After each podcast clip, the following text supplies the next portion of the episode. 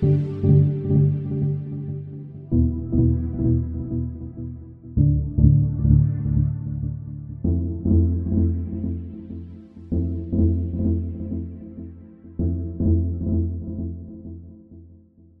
und willkommen zurück zu Folge 7 unseres Podcasts oder Folge 6, je nachdem, was man zählt. Mein Name ist Alexander Blunk. Mit heute mitgebracht habe ich wieder Gregor Vollmer aus Magdeburg, der jetzt sich selbst und als auch unseren tollen Gast heute vorstellen wird. Ja, auch von mir ein ganz herzliches Willkommen in die Runde.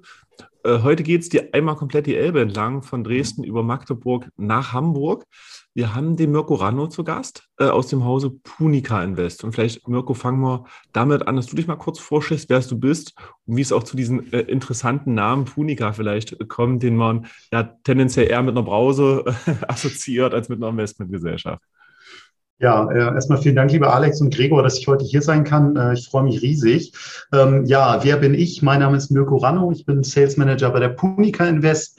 Ähm, ursprünglich bin ich Deutsche Bank gewechselt, also habe über zehn Jahre für die Deutsche Bank gearbeitet, habe dann mal die Mandantenbetreuung in einem Family Office in Hamburg übernommen äh, und mache nebenbei, beziehungsweise versuche nebenbei, meinen Chartered Financial Analyst zu machen, meinen CFA. Ähm, ja, wie sind wir zu dem exotischen Namen gekommen oder wer, wer ist die Punica Invest überhaupt? Also wir wir sind die Vertriebsgesellschaft der Aramea Asset Management GmbH, einer der größten unabhängigen Vermögensverwalter in Deutschland und der Service KVG der Hansa Invest. So, und ursprünglich sollten wir Aramea Hansa Invest Service Gesellschaft GmbH heißen. Puh, knackiger, einprägsamer Name.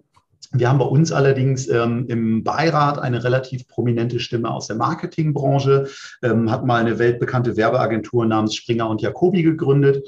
Und als wir diesen Namen dann vorgeschlagen haben, dann hat der gute Mann fast einen Kopfsprung aus dem Fenster gemacht. Er sagt, Freunde, auf keinen Fall dürft ihr euch so nennen. Mein Marketingherz blutet. Ich mache jetzt Urlaub.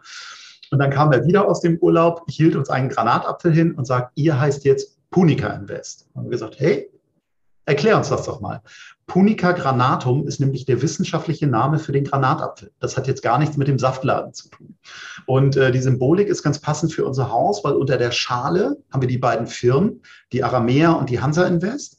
Die verschiedenen Kammern sind die verschiedenen Assetklassen und die saftigen, vitaminreichen Kerne, das sind unsere Fondslösungen. Und so sind wir zu dem saftigen Namen der Punica Invest gekommen. Das wird auf jeden Fall, das wirkt auf jeden Fall mindestens sehr tiefgründig überlegt, ob das jedem Menschen direkt so aufsteigt, der euren Namen hört. Ah, äh, man vergisst es. Man vergisst es zumindest nicht. Und das ist ja auch schon mal viel wert, wenn man neu gegründet ist. Magst du, magst du noch einmal kurz erklären? Du hattest vorhin das einfach so im Nebensatz fallen lassen, CFA. Das machst ja. du noch nebenbei. Was bedeutet das genau? Magst ja. du uns da mal abholen?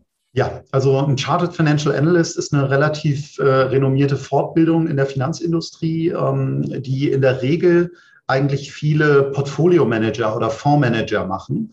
Ähm, da ja, bildet man sich über CFA-Institut in Virginia fort. Im Eigenstudium gibt es drei Examen, die man ablegen muss.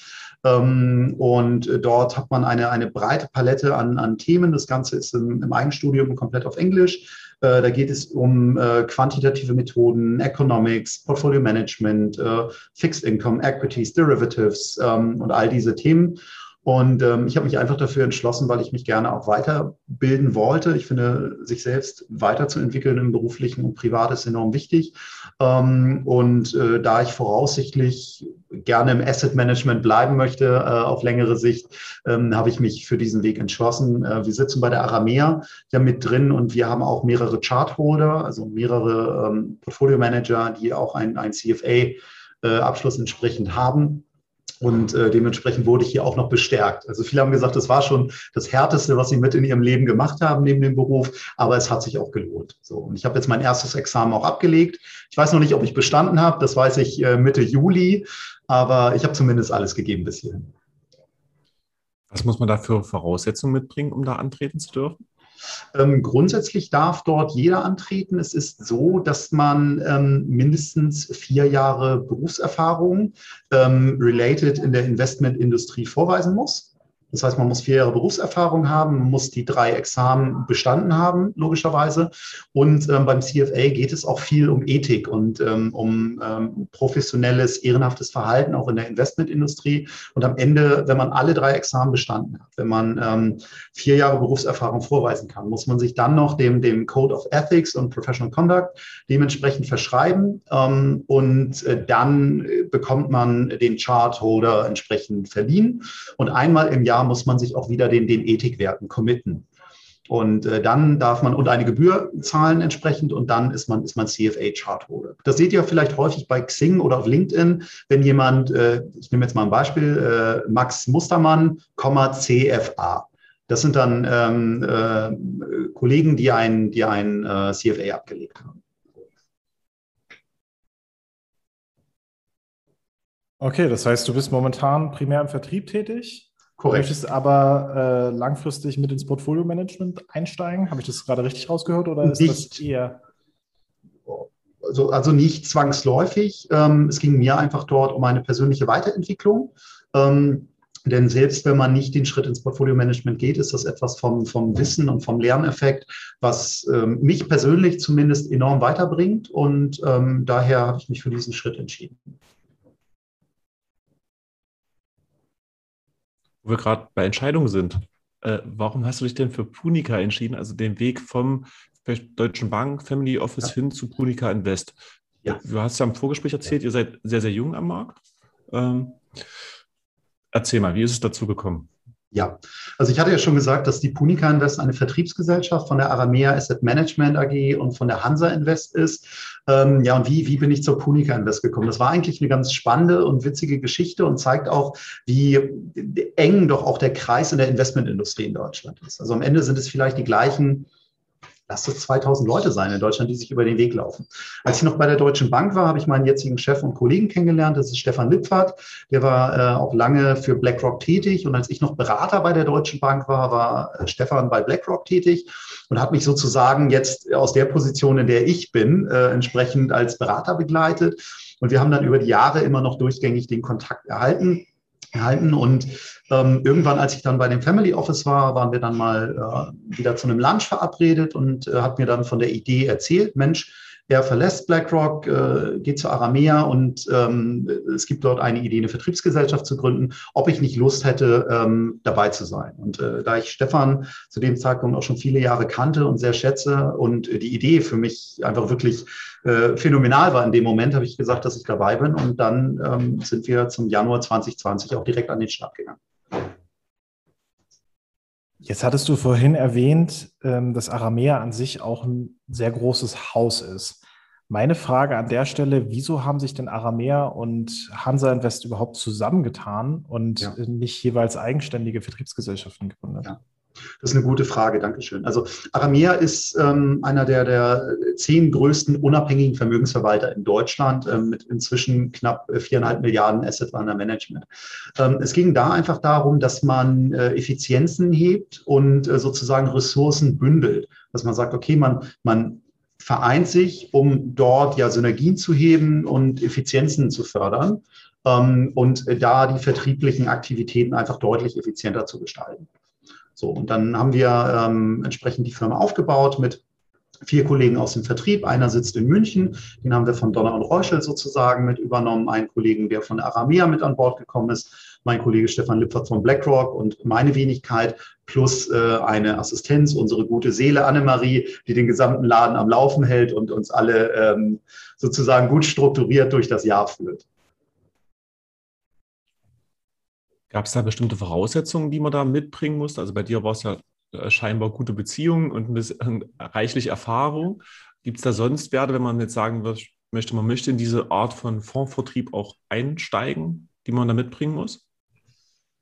Ja, ich glaube, das ist ähm, relativ schwierig äh, zu benennen. Also dadurch, dass wir ein relativ junges und kleines Unternehmen auch sind, also als Punica äh, mit fünf Leuten, ist es, glaube ich, wichtig, dass man einen hohen Antrieb mitbringt, dass man eine hohe Flexibilität und auch eine hohe Kreativität mitbringt. Also wir haben es mitbekommen, wir sind im Januar 2020 offiziell an den Start gegangen und dann kam auch schon Corona. Und das war natürlich der Super-GAU. Neue Firma, neue Vertriebsgesellschaft, der Name, das war alles noch nicht so etabliert und plötzlich durfte keiner mehr raus. So, und äh, wir dachten alle, äh, auch an den Kapitalmärkten, ihr erinnert euch vielleicht, als im März äh, die, die Kurse alle in den Keller gerauscht sind, wir dachten, die Sonne geht nicht mehr auf. Und ähm, da ist es einfach enorm wichtig, dass man eine gewissen, ein, ein gewisses Unternehmertum, einen Antrieb und die Flexibilität und Kreativität mitbringt und auch eine gewisse Marktkenntnis, dass man sagt, hey, ähm, wir denken jetzt in Lösungen und wir denken nicht in Problemen und wir, wir packen das jetzt an. So, und ähm, am Ende muss man auch eine ganze Menge Spaß an der Arbeit mitbringen. Denn ähm, wir hatten dann auch schon mal drüber gesprochen, ähm, das ist kein Job, den man 9 to 5 macht. Also es ist nicht selten, dass man irgendwie spät abends oder nachts noch auf der Autobahn ist oder irgendwie nach 10 Uhr nach Hause kommt oder vielleicht auch mal am Wochenende tätig ist. Und ähm, ich glaube, das gelingt, das gelingt einem nur, wenn man wirklich mit viel Spaß und Leidenschaft auch bei der Arbeit dabei ist. Also lange Rede, kurzer Sinn. Man braucht einen hohen Antrieb, Flexibilität, Kreativität, Spaß am Business und eine hohe Eigendynamik und äh, Lösungsorientierung. So. Und am Ende muss man viel, viel Spaß daran haben, mit Menschen zu arbeiten und natürlich auch eine, ja, eine hohe fachliche Kompetenz für den Investmentbereich und ähm, für, für das Marktumfeld mitbringen. Das heißt, du bist so schnell losgerannt, dass du dir den Fuß gebrochen hast, wenn ich das jetzt richtig ich kann es ja mal in die Kamera, ich kann ja mal in die Kamera halten. Ich weiß nicht, ob man sieht. Die Krücken im Hintergrund verraten mich. Ähm, nee, das ist kein Fußbruch. Ich bin ähm, vor geraumer Zeit mit dem, mit dem Rennrad gestürzt. Ich äh, komme komm, ja ursprünglich mal auch ja, aus, dem, aus dem Leistungssport, in Anführungszeichen. Äh, ich habe über zehn Jahre Football gespielt, äh, teilweise in der ersten Bundesliga, wurde dann auch mal in den erweiterten Kader der Nationalmannschaft berufen. Deswegen ist Sport für mich immer ein Riesenthema. Ich bin mit dem Rennrad gestürzt und habe mir eine große Sehne im Fuß gerissen. Und das wurde jetzt operiert und ähm, dementsprechend muss ich jetzt ja sechs Wochen mit diesem Stiefel und auf Krücken herumlaufen. In drei Monaten kann ich, glaube ich, wieder richtig gehen. Aber ihr seht ja, ich äh, scheue keine, keine, keine Mühen sozusagen und bin gerne hier. Ja, spannend. Mich würde noch Folgendes interessieren. Ihr habt ein sehr, sehr großes Spektrum, was ihr vertreibt. So, jetzt seid ihr relativ jung. Du neu in der Firma, also wahrscheinlich auch in beiden Firmen sehr, sehr neu drin wahrscheinlich. Wie ja. behältst du denn bei diesem breiten Fondsspektrum den Überblick? Beziehungsweise ja. gibt es irgendwie auch Themenbereiche, wo ihr sagt, wenn ihr jetzt zu viert seid, ihr teilt euch da irgendwie auf, macht jeder mhm. alles, alles ein bisschen. Wie sieht das da bei euch aus? Ja, auch das ist eine sehr gute Frage. Ähm, das ist in der Tat so, dass das Spektrum relativ breit ist und gerade am Anfang war es für mich auch eine gewisse Herausforderung, ähm, dort überall sattelfest zu werden. Ähm, Im Kern geht es darum, dass man sich einfach täglich mit den entsprechenden Themen beschäftigt und vielleicht auch mal zeitliche Schwerpunkte legt. Also ein Beispiel im Moment ähm, ist das Thema Nachhaltigkeit, das Thema Wasserstoff. Wir haben ja einen Wasserstofffonds bei uns auch im Repertoire. Ähm, natürlich unglaublich interessant, unglaublich wichtig. Und dann beschäftigt man sich intensiver mit den Themen. Im Kern geht es aber auch darum, dass man einen guten Überblick über alle Fonds hat. Man muss wissen, wie alle Fonds funktionieren, die wesentlichen Charakteristika. Ob ich euch jetzt von allen Fonds die Top-Holdings aufzählen könnte? Nein, definitiv nicht. Aber ich weiß innerhalb von 30 Sekunden, wo es steht. So, und ähm, das ist, glaube ich, einfach wichtig, dass man dort seine Schwerpunkte legt. Im Großen ist das natürlich unser Handwerkszeug. Man muss immer im Thema sein, aber alle Details, äh, da reicht es auch, wenn man mal nachschaut. Ne? Es ist nicht verkehrt, wenn ein Kunde mal fragt, hey, Mirko oder hey, Herr Ranno, ähm, kannst du mir das sagen? Und ich sage, hey, das weiß ich gerade nicht, aber das liefere ich dir in zehn Minuten nach vollkommen legitim. Ob wir uns das aufteilen, ähm, wir machen es im Moment so, dass wir eine regionale Aufteilung haben. Ähm, das heißt, äh, mein Kollege Stefan Lipfert und unser Geschäftsführer machen irgendwo den Norden, den mache ich mit ihm mit. Mein Kollege Lutz Bode macht so die Region Mitte und äh, Herbert Dietz, äh, der in München sitzt, macht den Süden. Ähm, ich mache darüber hinaus äh, die drei Vs. Ich mache Vermögensverwalter, Versicherer und Vertriebe in Gesamtdeutschland ähm, sozusagen als äh, Hauptansprechpartner. So, und ich kümmere mich ähm, auch intensiver um das Thema Hansa Gold, Hansa Werte, also Edelmetalle, Minenaktien, auch um, um das Thema Wasserstoff, äh, Multi-Asset, so ein Invios Vermögensbildungsfonds, der wirklich eine sehr spannende Lösung ist. Ähm, aber ganz am Ende, äh, wie bei euch ja auch, teilt der Kunde am Ende einen Bedarf mit. In dem Fall sind es die Berater oder die, die Banken, die Vermögensverwalter bei uns. Und man unterstützt dann mit einer entsprechenden Lösung. Vielleicht einmal für alle, die mit den Firmen, für die du primär zuständig bist, noch wenig anfangen können. Was unterscheidet dann vielleicht diese Häuser von anderen bekannten großen deutschen Investment- oder vermögensverwaltenden Häusern? Ja, es ist so, dass wir als Punica Invest ja kein eigener Vermögensverwalter sind. Also es ist nicht so, dass wir sagen, hey, wir haben jetzt den Punica-Fonds und ähm, das ist äh, die Lösung Nummer eins, sondern wir sind die Vertriebsgesellschaft. Wie, die, wie der Granatapfel. Ne? Wir haben die Hülle und in dieser Hülle haben wir die verschiedenen Kammern. Wir haben Rentenlösungen aus dem Hause Aramea. Da sind wir bekannt für, für Nachranganleihen. Da haben wir inzwischen einen Fonds, der sich langsam, aber sicher den zwei Milliarden irgendwo nähert. Mit einer nachhaltigen Variante, wirklich sehr spannend. Dann haben wir Wandelanleihen. Das heißt, im Rentensegment sind wir gut aufgestellt. Ähm, und äh, das ist, glaube ich, auch der große Unterschied, dass wir einfach ein breites Repertoire an Lösungen haben, die sich auch immer mal verändern. Also wir können theoretisch alle Fonds vertreiben, die bei der Hansa Invest als KVG angebunden sind und keinen eigenen Vertrieb haben. So. Ähm, nehmen wir mal vielleicht eine, eine, eine, prominente Größe. Ich nehme mal den, den äh, Bit Capital Global Internet Leaders als Beispiel. Das ist ja ein Fonds, den, den viele Anleger inzwischen kennen, aufgrund der hervorragenden Arbeit von, von Jan Beckers und seinem Team. Ähm, die sind zum Beispiel auch bei der Hansa Invest, haben aber einen eigenen Vertrieb aufgebaut mit Danny Schlaver, der wirklich hervorragend ist. Ähm, und äh, das ist ein Haus, wo wir dann nicht tätig werden, aber es gibt dann auch Häuser wie zum Beispiel den, den Invios, den ich genannt habe, oder den GG Wasserstoff.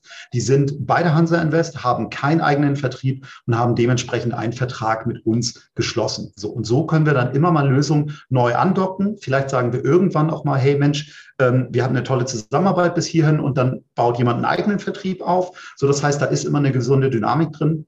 Und das ist natürlich sehr dankbar für eure Kunden äh, oder auch für unsere Kunden, weil man einen Ansprechpartner als Haus hat, aber viele verschiedene mögliche Lösungen, die sich daraus ergeben. Gibt es da gewisse Voraussetzungen, die ein Fonds, den ihr mit aufnehmt, erfüllen muss? Bei uns ist jetzt eins aufgefallen. Es gibt halt auch einige Fonds, die noch keinen langen Track Record haben. Das heißt, die noch nicht so lange auferlegt sind, wo man nicht so in die. Vergangenheit gucken kann, was ja für den Anleger immer sehr, sehr freundlich ist. Wenn ein Fonds sehr, sehr lange läuft, dann kann man ja. ungefähr abahnen, äh, wie es weitergeht. Also mhm. sagt man so zumindest. Gibt es ja. da Punkte, wo ihr drauf achtet? Mhm. Ja, also das ist eine sehr gute Frage. Das ist immer ein bisschen schwierig. Also wenn, wenn ein Fonds 10, äh, 15 Jahre guten Track Record hat, dann ist vielleicht der Bedarf nach einem, nach einem starken, guten Vertrieb vielleicht nicht so groß wie auch gerade in der Anfangszeit. Weil dann baut man vielleicht einen eigenen Vertrieb auf, braucht keine eigene externe Gesellschaft mehr.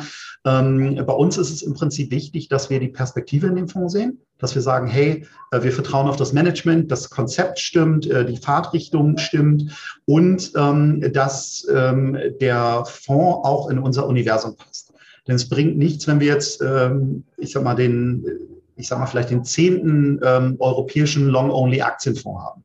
Also die Lösungen dürfen sich nicht kannibalisieren, sie müssen sich ergänzen, denn ansonsten ähm, die, die angedockten Asset Manager sind ja auch unsere Kunden. Ansonsten werden die dann auch irgendwo unglücklich und wir werden auch ein Stück weit unglaubwürdig. Also am Ende dürfen es auch nicht zu viele Fonds sein, denn man muss dort natürlich auch ein, ich sag mal, ein Universum haben, mit dem man gesund arbeiten kann. Und ähm, wie ich schon gesagt habe, es darf sich nicht kannibalisieren. Also es muss alles irgendwie gut zusammenpassen und wir müssen die Perspektive sehen. So. Und sie dürfen keinen eigenen Vertrieb haben, weil dann brauchen sie uns entsprechend nicht. Und da geht es dann nicht nur darum, auch entsprechend nur den Fonds zu verkaufen und zu sagen, hey, und äh, kauft das jetzt bitte, sondern auch in der Nachbetreuung, wenn es um gerade vor dem Hintergrund der Nachhaltigkeit Unterlagen Erfordernisse, ähm, wenn es vielleicht auch mal nicht so gut läuft, dass man sagt, hey, wir sind hier als Ansprechpartner. Ne? Lass uns drüber sprechen, so ist die Situation, was können wir tun? Und das ist ähm, das, wo, wo unsere Tätigkeit drin ist. Dann würde ich da vielleicht mal direkt reinstarten und über ein paar der tollen Fonds sprechen, die, die du auch bestimmt schon mitgebracht hast. Du ja. hast die vorhin schon anklingen lassen. Hansa-Werte und Hansa-Gold. Ja. Die finden sich auch in unserem Alltag das eine oder andere Mal durchaus wieder. Mhm. Ähm, leg doch einfach mal los, vielleicht. Ja, also Hansa Gold und Hansa Werte sind, sind zwei ähm, Fonds, die von der Signal Iduna Asset Management gemanagt werden. Das ist einer der größten Vermögensverwalter in Norddeutschland. Ähm, und das sind wirklich zwei hochspannende Fonds, die für mich auch hervorragend in die Zeit passen. Also der Hansa Gold, ganz simpel, ist die Unfallversicherung fürs Depot. Das ist ein Fonds, der versucht, den Goldpreis abzubilden, investiert in Gold, teilweise in physisches Gold, in Silber und ein bisschen in Kasse, weil Silber einfach enorm stark schwankt. Und ist fürs Depot die Unfallversicherung. Das legt man sich rein in einer gesunden Quote, vielleicht 10 Prozent, um einfach in Krisenzeiten etwas abgesichert zu sein und aber auch von den Preissteigerungen von Gold zu profitieren. Das ist aber immer nur eine gesunde Beimischung. Und das Spannende beim Hansa Gold ist zum Beispiel, das wissen viele gar nicht, dass man sich dort, wenn man den Fonds verkauft, aussuchen kann, ob man Geld zurückhaben möchte oder physisches Gold ausgeliefert haben möchte. Und dafür gibt es zwei, zwei Voraussetzungen. Man muss die Voranteile zwei Jahre halten und der Gegenwert muss 100 Gramm Gold entsprechen, weil wir keine kleineren Barren haben. Und das ist wirklich ein enormes Highlight. Deswegen eignet der sich auch als, als Goldsparplan, physisches Gold zum Beispiel, äh, wenn man das Ganze machen möchte. Und gibt es inzwischen auch seit über zehn Jahren und ist wirklich auch der einfache Zugang zur Anlageklasse Edelmetall. Der Hansa Werte wiederum ist für mich ein gerade in der aktuellen Zeit eins der, der spannendsten Lösungen, die wir haben, ähm, weil der investiert in Gold, Silber, Platin und Palladium und in Minenaktien, so, beziehungsweise Aktien, die der gesamten Wertschöpfungskette der Edelmetalle entspringen. Und warum ist das jetzt so interessant? Ähm, wir befassen uns intensiv, Gott sei Dank, immer mehr mit dem Thema Klimawandel. So. Immer mehr Staaten bekennen sich zur CO2-Neutralität und, und wollen entsprechend klimaneutral werden. Am Ende führt da kein Weg um grünen Wasserstoff drumherum, um äh, Solarenergie, um Windenergie und so weiter. Aber welche Unternehmen dort jetzt am, e, am Ende das Rennen machen und auch welche Aktien in dieser relativ jungen Branche, die jetzt vielleicht auch gerade entsteht oder neu entsteht, das weiß ich nicht. Aber alle Unternehmen brauchen die Rohstoffe. Also gerade für die Solarindustrie ist Silber essentiell wichtig. Platin, Palladium ist für die, für die Elektrolyse bei Wasserstoff wichtig. Und äh, deswegen ist der Hansa Werte mit diesen Edelmetallen und den Aktien so ein bisschen ein alternatives Clean Energy Investment. Ja, der Abbau ist nicht der umweltfreundlichste. Das stimmt und das möchte, möchte ich auch gar nicht greenwashen, das ist wahr. Ähm, allerdings ähm, hat man darüber die Möglichkeit von dem Megatrend Klimawandel und äh, auch zu profitieren. Und zwar so ein bisschen durch die Hintertür, vielleicht als Beimischung, ähm, weil die gesamten Unternehmen einfach die, die Edelmetalle brauchen und auch der, der konjunkturelle Aufschwung einen größeren Bedarf an, an diesen Metallen entsprechend fördert. So, und die Aktien äh, der, der Minenbetreiber und der Aktien aus der Wertschöpfungskette profitieren natürlich auch daraus. Wie siehst du das Thema Gold? Das, siehst du das als reines Sicherungsthema mhm. oder wirklich auch als langfristiges Investment? Weil wenn man sich das anguckt, den Verlauf, die, der jetzige ähnelt ja den so von 2011, 2012, wo wir schon mal so einen All-Time-High-Peak hatten und danach ging es ja rasant äh, wieder abwärts, als die Aktienkurse wieder das Tempo aufgenommen haben. Aktuell sind ja beide sehr, sehr stark im Anstieg. Wie, wie siehst du denn da die langfristige Perspektive aus eurer Sicht? Also ich denke, ähm, auch aus meiner Historie heraus, Gold ist etwas, was äh, zur Diversifikation in jedes Depot gehört. Also einfach wirklich als Unfallversicherung. Eine Unfallversicherung legt man sich ja auch nicht zu, weil man weiß, weil der, dass der Unfall passiert, sondern man legt es rein, man zahlt eine gewisse Prämie und äh, wenn es dann entsprechend mal wirklich knallen sollte an den Märkten, ist man ein Stück weit abgesichert. Und das ist für mich eigentlich die Art und Weise, wie man mit Gold in der Allokation am besten umgeht. Also da gibt es ja auch andere große Asset Manager, nehmen wir Flossbach von Storch beispielsweise, die sagen, eine strategische Goldquote gehört mit ins Depot. Und das ist für mich eigentlich das Hauptaugenmerk für Gold. Nichtsdestotrotz denke ich auch oder denken wir auch, dass fundamental der Ausblick für Gold auch positiv ist. Also dass wir dort auch Preissteigerungen sehen mit Hinblick auf die enorm explodierende Staatsverschuldung, mit Hinblick auf das Thema Inflation, mit Hinblick auf das Thema der niedrigen Zinsen. Denn ähm, steigende Aktienkurse sind nicht zwangsläufig der größte Feind von Gold. Ja, Risk On heißt immer etwas raus aus Krisenwährung, das ist richtig. Der größte Feind für Gold sind irgendwo steigende Zinsen. Denn dann werden die Opportunitätskosten zu hoch und ähm, wir bewegen uns aktuell in einem Niedrigzinsumfeld in Europa, auch in den USA, ähm, was, was fundamental einfach ein, ein sehr gutes Umfeld für Gold prägt. Aber meiner Meinung nach, Gold gehört zur Diversifikation ins Depot, zur Absicherung. Wenn die Unfallversicherung dann auch noch einen gesunden Ertrag verdient, dann ist das hervorragend. Aber ich denke, Gold sollte kein hauptsächlich als Spekulationsobjekt gesehen werden, sondern eher zur Absicherung. Dann würde ich mal direkt mal bei Rohstoffen oder auch bei Nachhaltigkeit versuchen zu bleiben und ja. einen Fonds ansteigen, der jetzt auch ganz frisch, erst ein halbes Jahr, glaube ich, alt ist, noch nicht mal ja. Geburtstag gefeiert hat. Ja. Und das ist der GG Wasserstoff. Erstmal total toller Name. Ähm, ja. Ich finde den persönlich super spannend, aber mich catcht man auch mit solchen äh, Buzzwords relativ stark. Dementsprechend ähm, was ist da der Fokus? Wo kommt vielleicht auch dieses GG her? Andere Leute ja. nutzen dieses Kürzel ja durchaus auch. Mhm. Ja, also ich, ich nutze dieses Kürzel auch regelmäßig. Das liegt aber daran, dass ich ein ziemlicher Gamer bin und am Ende jeder Runde äh, im Computerspiel schreibt man GG in den, in den Chat, was für Good Game steht. Ähm, von daher äh, habe ich da auch eine gesunde Assoziation zu. Nein. Ähm, GG steht für grünes Geld. Also der GG Wasserstoff äh, wurde von, oder wurde von äh, Carmen und Gerd Juncker äh, auf den Weg gebracht, die mit der grünes Geld Vermögensmanagement seit 2007 schon nachhaltige Vermögensanlage betreiben. So. Und äh, ähm, haben auch schon über, weit über zehn Jahre Erfahrung in der Clean Energy Branche. Juncker ist, ist Elektroingenieur. Ähm, und was haben die gemacht? Ähm, die haben gesagt, hey, wir erkennen den den Megatrend des Klimawandels an. Wir sehen, dass äh, beim Klimawandel kein Weg um den grünen Wasserstoff sozusagen herumführt, wenn wir CO2-neutral werden wollen. Und aufgrund ihrer langjährigen Erfahrung in der nachhaltigen Vermögensverwaltung haben sie entsprechend auch eine, eine Datenbank an, an Unternehmen aufgebaut, an denen sie sich orientieren und haben dann den ersten und einzigen Wasserstofffonds auf den Markt gebracht. So, und das war im Dezember 2020. Der Fonds ist inzwischen auf über 60 Millionen angestiegen. Und ähm, ich kann auch sagen, mit Abstand weckt er auch das größte Interesse von Kunden und Investoren zurzeit. Ähm, nun haben ja insbesondere die Wasserstoffwerte und die Aktienwerte eine, ich sage mal, eine recht turbulente Fahrt die letzten Monate erlebt. Und darum ähm, ist es vielleicht auch so spannend, dass man in einen aktiven Fonds investiert und nicht in einen ETF beispielsweise, wobei alle ihre Daseinsberechtigung haben. Ähm, ich bin der Meinung, äh, was das aktive Management hier ausmacht, ist, dass die Eheleute Juncker, ist auch ein Ehepaar, sehr sympathisch, die machen das gemeinsam, ähm, nicht nur in, in Pure Player investieren, also wie, wie eine Ballot Power, wie eine Plug Power, die man klassisch kennt, sondern auch in, in ähm, sogenannte Blended Player wie eine Elring Klinger. Die sind normalerweise für Zylinderkopf Wasserstoffdichtung bekannt, bauen jetzt ein Wasserstoffflugzeug und äh, können deswegen durch aktives Management sich in dem Segment auch bewegen und die Werte entsprechend austauschen und äh, allokieren, wenn es der Markt auch erfordert. So, und lassen da ihre langjährige Erfahrung aus dem Clean Energy Bereich und aus der Vermögensverwaltung einfließen. Gibt es dann eine Zielgröße, wo ihr sagt, wir schließen den Fonds? Weil oftmals ist ja so, die Branche Wasserstoff ist ja jetzt noch nicht so groß wie eine IT-Branche ja. zum Beispiel. Und ja. da gibt, geht ja die Gefahr einher, dass wenn man zu schnell zu viel Geld einsammelt, dass man ja. das nicht mehr vernünftig investiert bekommt.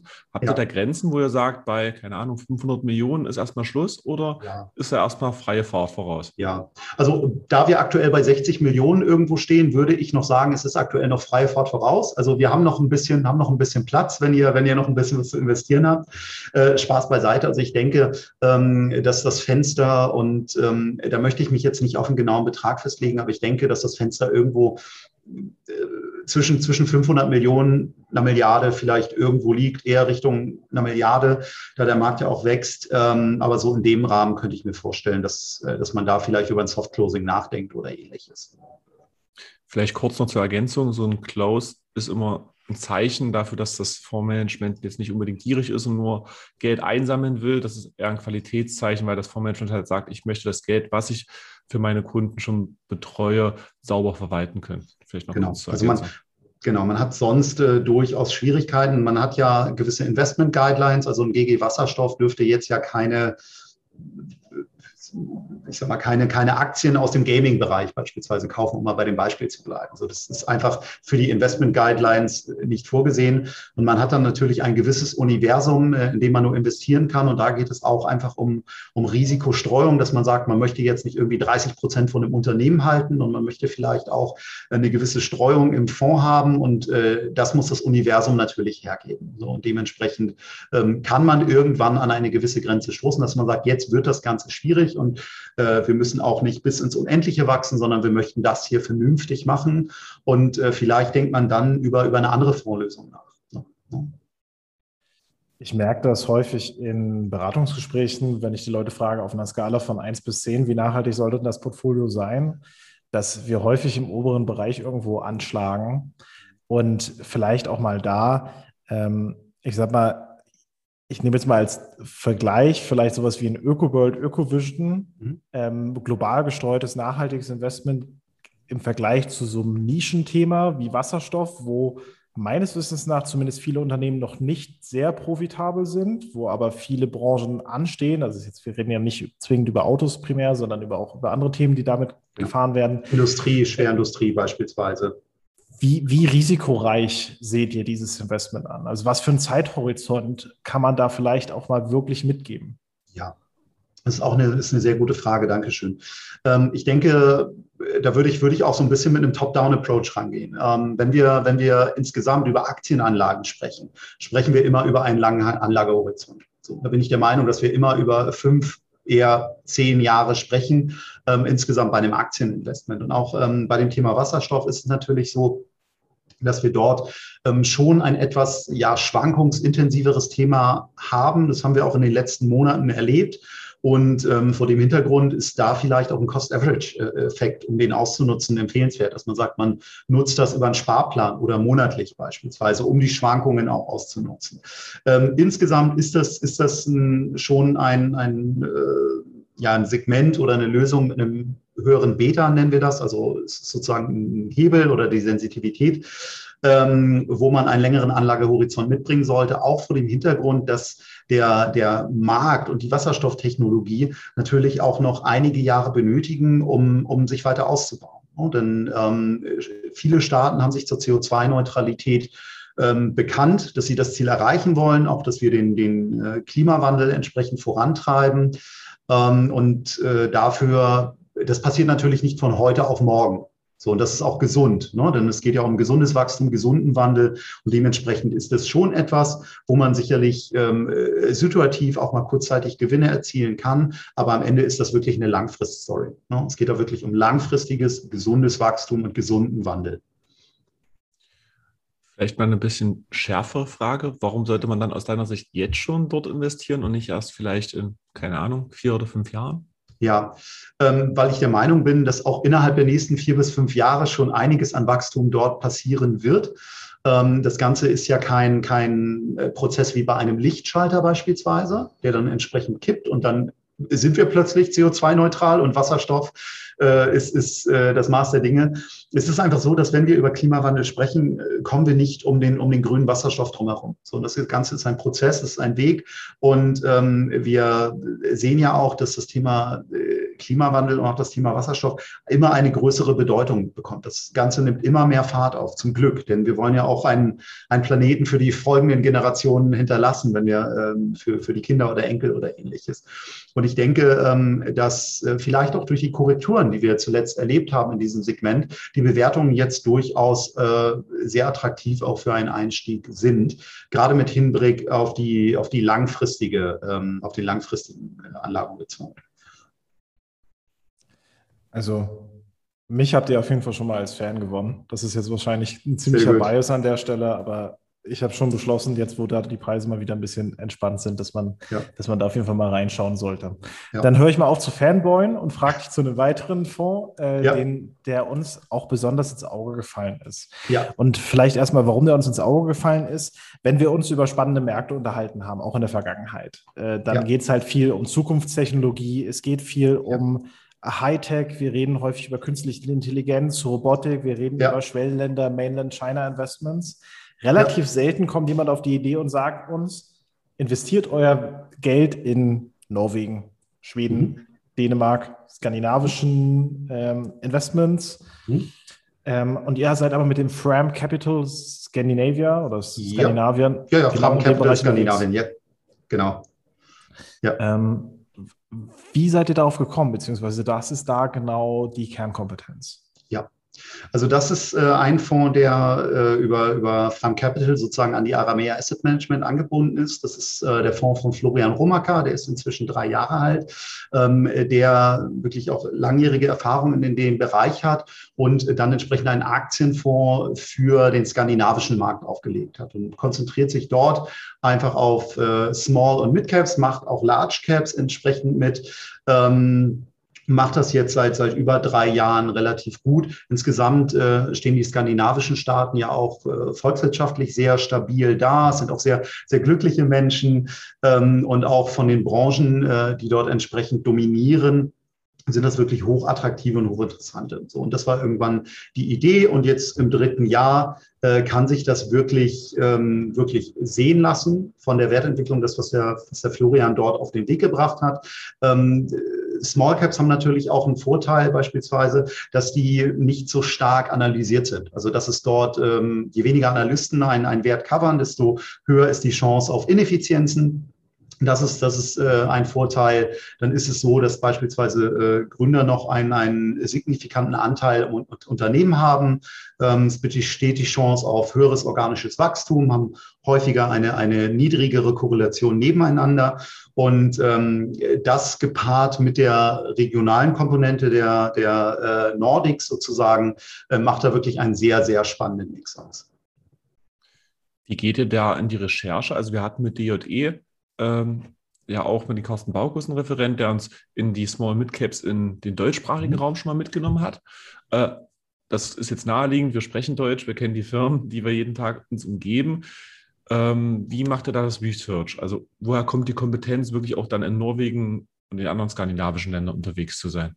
Ja, also das ist der Florian Romacker bewegt sich seit vielen Jahren ähm, in, in diesem Segment, auch aufgrund seiner beruflichen Historie. Ich kriege seine Vita jetzt nicht ganz komplett zusammen, aber äh, seit vielen Jahren bewegt er sich schon in dieser Region und hat äh, dementsprechend eine hohe Affinität und äh, auch eine Erfahrung und Kompetenz aufgebaut, um dort sein entsprechendes äh, Research zu betreiben. So und äh, gepaart ist er dann natürlich auch immer mal ein Austausch äh, mit, mit den äh, Kollegen der Aramea Asset Management AG.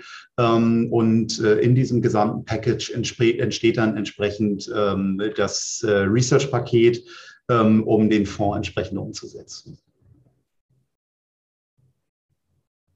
Wenn du jetzt mal losziehen müsstest, ja. ne, wir, wir, sitzen uns abends mal bei einem Bier oder einem Cocktail gegenüber mhm. und ich frage dich mal nach deinem Herzensfonds. So einer, der dich irgendwie von morgens bis abends begeistert, wo mhm. du gar nicht warten kannst, davon zu erzählen. Welcher wäre das? Das ist schwierig. Das ist wirklich schwierig, weil ich finde äh, einige Fonds von uns wirklich gut und ich denke, es kommt immer auch so ein bisschen darauf an, ähm, worum es geht. Aber ich glaube, mein Herzensthema wären Wandelanleihen. Also wir haben mit dem Aramea Balanced Convertible einen, einen Wandelanleihenfonds, der ähm, wirklich äh, hoch attraktiv ist. Und Wandelanleihen sind so eine Anlageklasse, ja, die kriegen relativ wenig Liebe, so, weil es für viele nicht Fisch, nicht Fleisch ist. Es ist nicht Aktie, es ist nicht Rente äh, und deswegen äh, entschieden sich, entscheiden sich viele dagegen. Es ist, ist, eine Anleihe mit einer Optionskomponente. Das klingt erstmal sehr technisch. Ähm, Wandelanleihen sind sorry, aber, sorry, bitte. Kannst du, kannst du das einmal erklären? Gerne. Das wäre super. Also eine Wandelanleihe ist eine Inhaberschuldverschreibung, die dem Investor ermöglicht, die Anleihe in eine bestimmte Anzahl von Aktien des Unternehmens zu tauschen. So, das wird im Vorwege alles festgelegt, dass man sagt, du darfst diese Anleihe gegen zehn Aktien zu Preis X entsprechend tauschen. So, und ähm, das ist, ist für mich eine unglaublich interessante Anlageklasse, weil insbesondere mit defensiven Wandelanleihen, also die haben wir sagen, eine, eine Aktiensensitivität, ein Delta von vielleicht 45, 50 vielleicht. Ähm, die verhalten sich entsprechend konvex, also die Konvexität. Das heißt, man sagt in der Regel, die nehmen zwei Drittel der Aufwärtsbewegung der Aktien mit, aber nur ein Drittel der Abwärtsbewegung. So, und das ist etwas, was in einem Depot wirklich hochattraktiv sein kann, weil man dadurch an der Bewegung der Aktienmärkte teilhaben kann, ohne aber voll das Aktienrisiko zu tragen. So, denn am Ende hat man irgendwo noch den sogenannten Bond-Floor, der muss relativ stabil sein, also es muss ein stabiler Credit sein, der das Ganze auch noch absichert.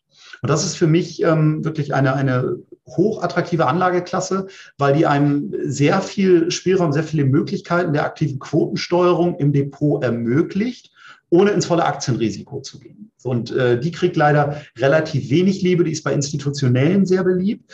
Ähm, ist aber im, im, ich sag mal, in der, in der Breite und im Retail-Bereich leider noch nicht äh, so sehr angekommen. So, und da haben wir zwei Lösungen mit dem Aramea Balanced Convertible beispielsweise. Das ist ein konservativer, defensiver ähm, Wandelanleihenfonds, ähm, der auch inzwischen über 100, 120 Millionen äh, Volumen hat. Und wir haben den Aramea Global Convertible, der ist ein bisschen offensiver gestaltet, investiert weltweit.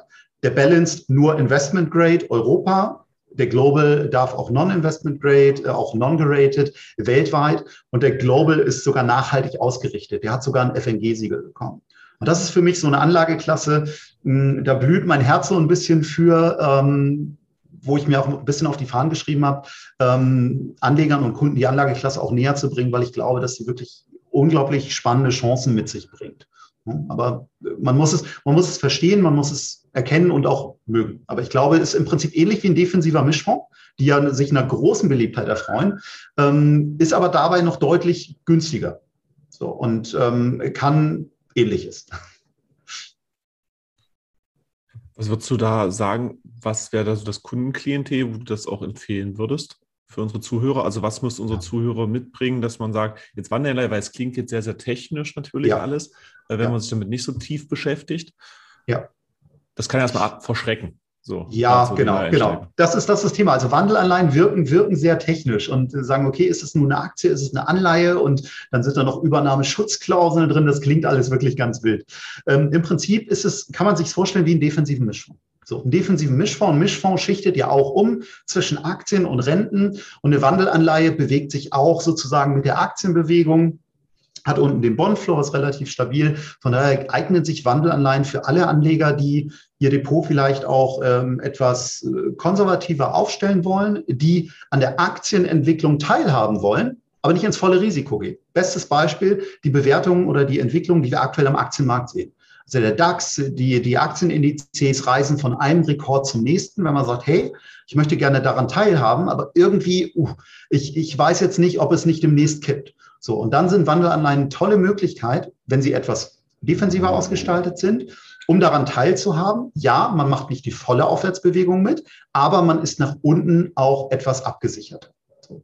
Nun gibt es natürlich auch Wandelanleihen, gerade im Technologiebereich, die sind äh, schon, haben ein so hohes Delta, dass sie sich genau äh, verhalten wie eine Aktie. So, also zum Beispiel Wandelanleihen von Tesla, Convertibles beispielsweise. Die sind schon so weit gelaufen, bis die sich wie eine Anleihe verhalten, müssen sie erstmal ganz schön weit fallen. Und das ist dann natürlich so ein bisschen am Thema vorbei. Ne, aber wenn man dort die Konvexität hat, wie zum Beispiel bei einem Balance Convertible oder auch einem Global Convertible, die eher ähm, ja, etwas konservativer ausgerichtet sind, dann kann man damit wirklich tolle Quotensteuerung im Depot betreiben. So ein bisschen wie ein defensive Mischung. So kann man sich das vorstellen. Jetzt haben wir die Zeit genommen, um, um uns über spezielle Fonds auszutauschen. Und das ist, finde ich, auch immer so ein bisschen das Herzstück von, unserem Inter von unseren Interviews gleichzeitig. Eine kurze Frage. Wir, wir sehen hier relativ viel Bewegung an den Märkten. Du hast es jetzt schon mehrfach angesprochen. Wir sehen, ich fange vielleicht mal mit einem Punkt an. Wir sehen teilweise stark wachsende Inflationswerte, äh, die jetzt auch in den USA, glaube ich, im Mai wieder aufgepoppt sind von mhm. knapp 4 Prozent. Ja. Dementsprechend, was für Chancen seht ihr vielleicht auch hinter einer etwas gestiegeneren Inflation?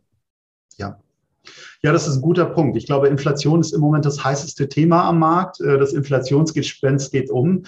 Ähm, wir sind der Meinung, ähm, dass wir durchaus ähm, noch etwas steigende Inflation erleben können. Also ich sage mal, in Deutschland beispielsweise haben wir eine höhere Inflation als in Europa. Das liegt zu einem an den, an den äh, Basiseffekten. Wir haben aber auch die erhöhte Mehrwertsteuer, die CO2-Abgabe, aufgestaute Kaufkraft. Das heißt, es wird sicherlich noch mal ja, etwas ansteigen. Dann sind wir aber der Meinung, dass sich das Ganze wieder ein bisschen normalisieren wird und dann solide in einem, in einem gesunden Tempo irgendwo ansteigen wird. Also wir werden jetzt keine explodieren, explodierende Hyperinflation erleben. Das sehen wir nicht, ähm, sondern ja, es ist jetzt mal ein bisschen mehr. Ja, das können wir sicherlich auch ein Stück weit vertragen. In den USA ist das ähnlich. Es macht sich natürlich in einigen Sektoren enorm bemerkbar, wenn wir, wenn wir äh, uns bei den Materialien oder wenn wir uns die Rohstoffe anschauen oder auch die, die Baukosten.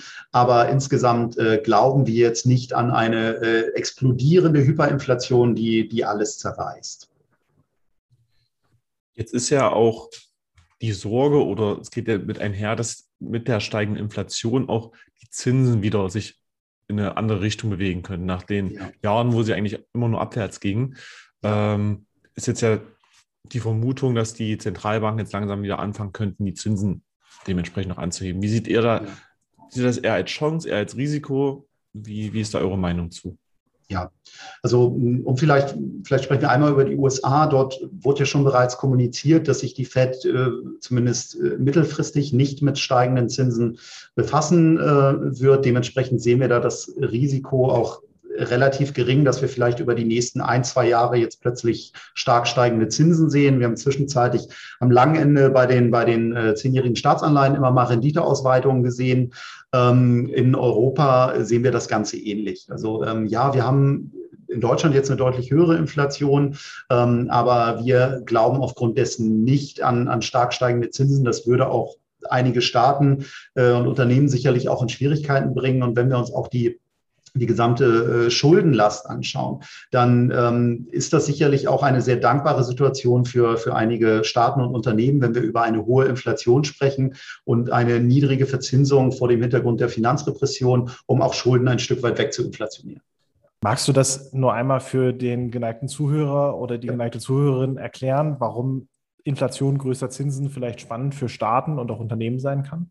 Ja, weil dann ähm, die Inflation, wie du schon gesagt hast, größer als, die Verzinsung ist. Äh, es ist ja so, ähm, Inflation bedeutet, dass ja 100 Euro heute keine 100 Euro mehr wert sind in beispielsweise fünf Jahren oder zehn Jahren. Dementsprechend, wenn man 100 Euro Schulden hat, sind sie natürlich auch keine 100 Euro Schulden mehr in fünf oder zehn Jahren wert. So, und das ist natürlich äh, eine relativ dankbare Situation, wenn man eine enorme Schuldenlast angehäuft hat, so wie wir es aktuell ja auch bei den Staaten und Unternehmen erleben.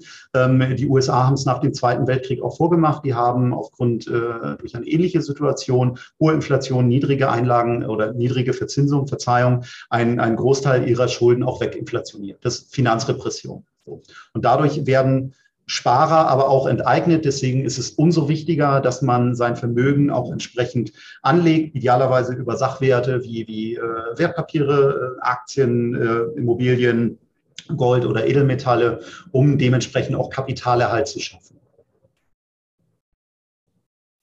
Siehst du die steigenden Zinsen da vielleicht auch als Extrachance für das Thema Gold, um das nochmal aufzugreifen, also auch für die Hansa-Gold und Hansa-Werte?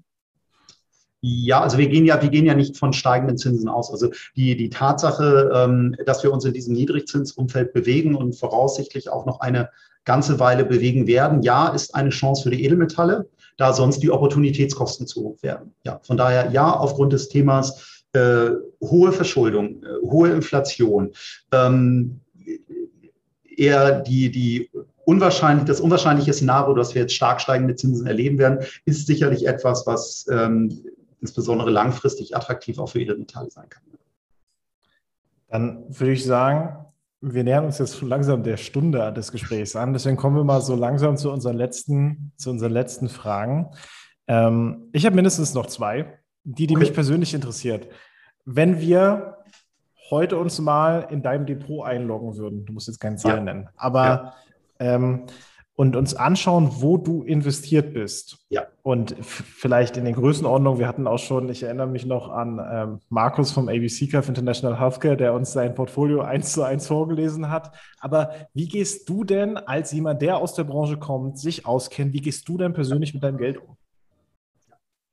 Ja, ist eine interessante Frage. Ähm, ich glaube, ähm, kann ich gleich dazu sagen, ich glaube, am Ende ist es wichtig, dass jeder das für sich ähm, entsprechend analysiert, dass er sagt, okay, wie ist mein Anlagehorizont, äh, wie viel Schmerz bin ich bereit auszuhalten, welche Drawdowns ähm, äh, kann ich aushalten, wie viel, welchen Ertrag möchte ich generieren. Ähm, ich ähm, bin relativ aktienlastig aufgestellt. Also ich kann sagen, ich bin, ähm, bin im Aktienbereich investiert, ähm, viel Tech, habe inzwischen auch viel äh, Zyklik wieder aufgebaut. Auf der Rentenseite sehr stark in, in Nachranganleihen, in Wandelanleihen natürlich, in, in meiner Herzensanlageklasse. Ähm, auch äh, viel Gold ähm, entsprechend mit drin und Edelmetalle ähm, und habe noch, jetzt muss ich gerade mal überlegen, dass ich nichts vergesse. Äh, Wasserstoff habe ich selbst auch mit drin, Skandinavien habe ich mit drin, also das ist kein, kein, äh, kein Spruch.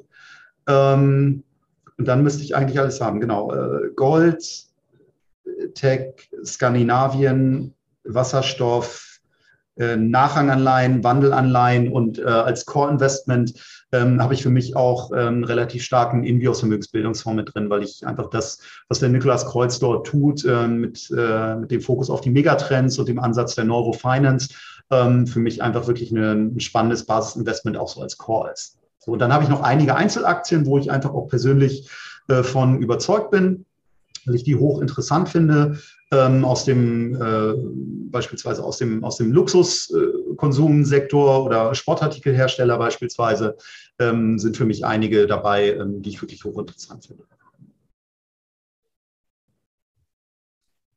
Dann Gregor, zu deiner obligatorischen Frage, bevor ich meine letzte stelle. Eigentlich schließe ich doch immer ab damit. Aber egal. Äh, wir bringen sie. ähm, Mirko, du warst ja im Vorfeld auch schon sehr, sehr begeistert vom Format. Jetzt suchen wir natürlich immer nach äh, tollen Menschen, die sich bereit erklären, mit uns ein Interview zu führen. Hast du, müssen jetzt nicht fünf sein, aber vielleicht ein, zwei äh, Kandidaten für uns, wo du sagst, die sollten wir auf jeden Fall interviewen, weil das ein Mehrwert für uns ist, für unsere Zuhörer und für den Referenten. Ja. Ja, das ist, ähm, puh, muss ich gerade mal eine Minute drauf rumdenken. Ähm, ich lerne natürlich eine ganze Menge toller Fondsmanager kennen und ähm, ich glaube, ich glaube, ich würde wirklich als erste Nominierung sozusagen den Nikolas Kreuz nehmen von der, von der Invios GmbH, wo ich gerade auch erzählt habe. Ähm, Nikolaus Kreuz ist seit, seit über 35 Jahren am Kapitalmarkt tätig, war zwischenzeitlich auch Chief Investment Officer bei, bei einer deutschen Bank, bei einer DZ Bank, hat äh, diverse Vermögensverwaltungen geleitet und hat durch seine langjährige Berufserfahrung wirklich unglaublich viel zu erzählen. So und hat jetzt mit, mit dem Invios Vermögensbildungsfonds auch einen, einen spannenden Multi-Asset-Fonds aufgebaut, der jetzt knapp zweieinhalb Jahre alt ist ähm, und ich, ähm, immer wenn ich mit Nick auch irgendwie essen gehe oder wir uns austauschen, ist das immer sehr inspirierend. So, und auch das, was er in seinem Fonds umsetzt, finde ich immer wirklich, ähm, wirklich hervorragend. ja, und als äh, zweites würde ich, glaube ich, die Eheleute Juncker auch mal vorschlagen, ähm, vor dem Hintergrund einfach, ähm, dass man da mal hinter die Kulissen schaut, wie man einen Wasserstofffonds managt und wie sie vielleicht auch zu dem, zu dem GG Wasserstoff gekommen sind, ähm, wie man sowas als Ehepaar macht und ähm, auch immer, wenn ich, wenn ich mit den beiden spreche, äh, freue ich mich immer über den Austausch. Es ist immer wirklich äh, spannend, gerade in der heutigen Zeit. Und ähm, ja, als drittes würde ich äh, jetzt vielleicht auch mal außerhalb unseres Hauses, nicht, dass es nur, nur äh, Manager aus unserem Dunstkreis sind, äh, ganz klar Jan Beckers nominieren. Also mit dem, mit dem Internet, äh, Global Internet Leaders, ich hatte es vorhin schon gesagt, wir haben, haben keine, keine Zusammenarbeit mit dem Haus, aber das, was, was äh, der dort mit dem Fonds aufgebaut hat in der Kürze der Zeit, ist ähm, wirklich phänomenal und leistet dort hervorragende Arbeit mit seinem Team. Und ich glaube, dass äh, der auch aufgrund seiner Historie, was, was er bisher in seinem, seinem beruflichen Leben alles schon geleistet hat, wirklich einiges zu erzählen hat. Das war doch mal ausführlich. Ja. Also Sorry. Da werden wir deinen guten, da, da werden, da werden wir deinen guten Namen missbrauchen.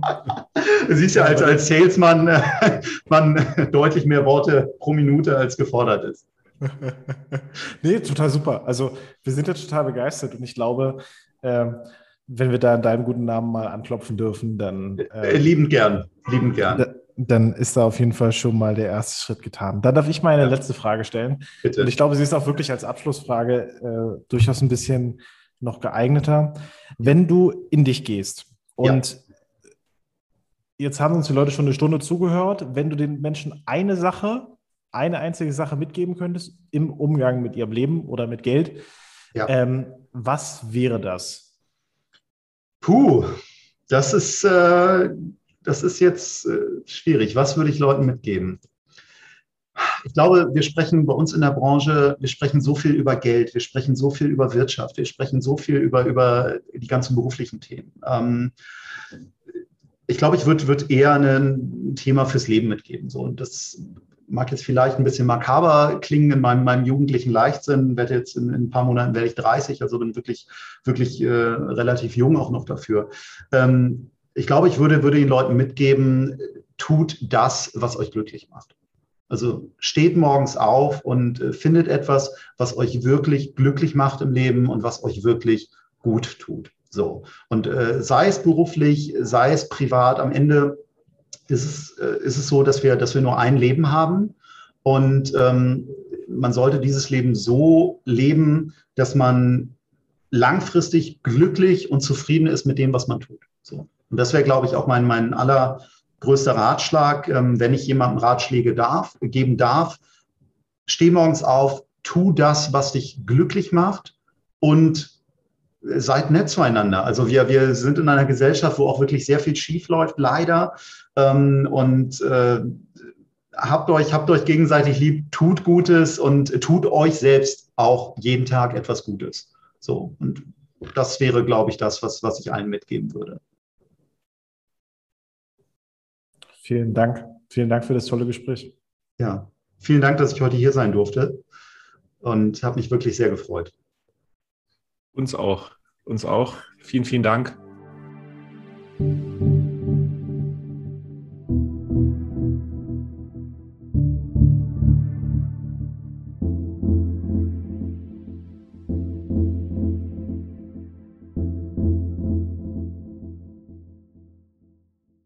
Willkommen zum Ende dieser Folge.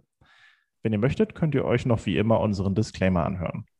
Die Inhalte wurden mit größtmöglicher Sorgfalt und nach bestem Wissen und Gewissen erstellt. Für Aussagen, Meinungen der gezeigten Person wird keine Haftung übernommen. Eine Haftung oder Garantie für die Aktualität, Richtigkeit und Vollständigkeit der zur Verfügung gestellten Informationen kann ebenfalls nicht übernommen werden. Mit Anlagen in Investmentfonds und oder fondgebundenen Sparplänen oder Versicherungen ist die Chance der Erzielung höherer Kapitalmarktrenditen ebenso verbunden wie das erhöhte Risiko des Verlustes eingezahlter Summen oder Beiträge. Die vollständigen Chancen und Risiken zu einzelnen Investmentfonds entnehmen Sie bitte stets den wesentlichen Anlegerinformationen vor Ihrer Anlageentscheidung. Diese erhalten Sie auf der Homepage des jeweiligen Produktanbieters. Einige Zahlenangaben beziehen sich auf die Vergangenheit. Eine frühere Wertentwicklung ist kein verlässlicher Indikator für künftige Ergebnisse. Die aufgeführten Angaben dienen lediglich zu Informationszwecken. Sie begründen weder ein Angebot noch eine Empfehlung zum Kauf oder Verkauf von Vermögensanlagen, zur Durchführung von Transaktionen oder zum Abschluss von anderen Rechtsgeschäften. Die Informationen stellen keine steuerliche Beratung dar und ersetzen ebenfalls keinesfalls die individuelle Beratung durch einen steuerlichen Berater. Jede Art der Vervielfältigung, Bearbeitung, Verbreitung, Einspeicherung der dargestellten Inhalte bedarf der vorherigen schriftlichen Zustimmung. Danke fürs Zuhören.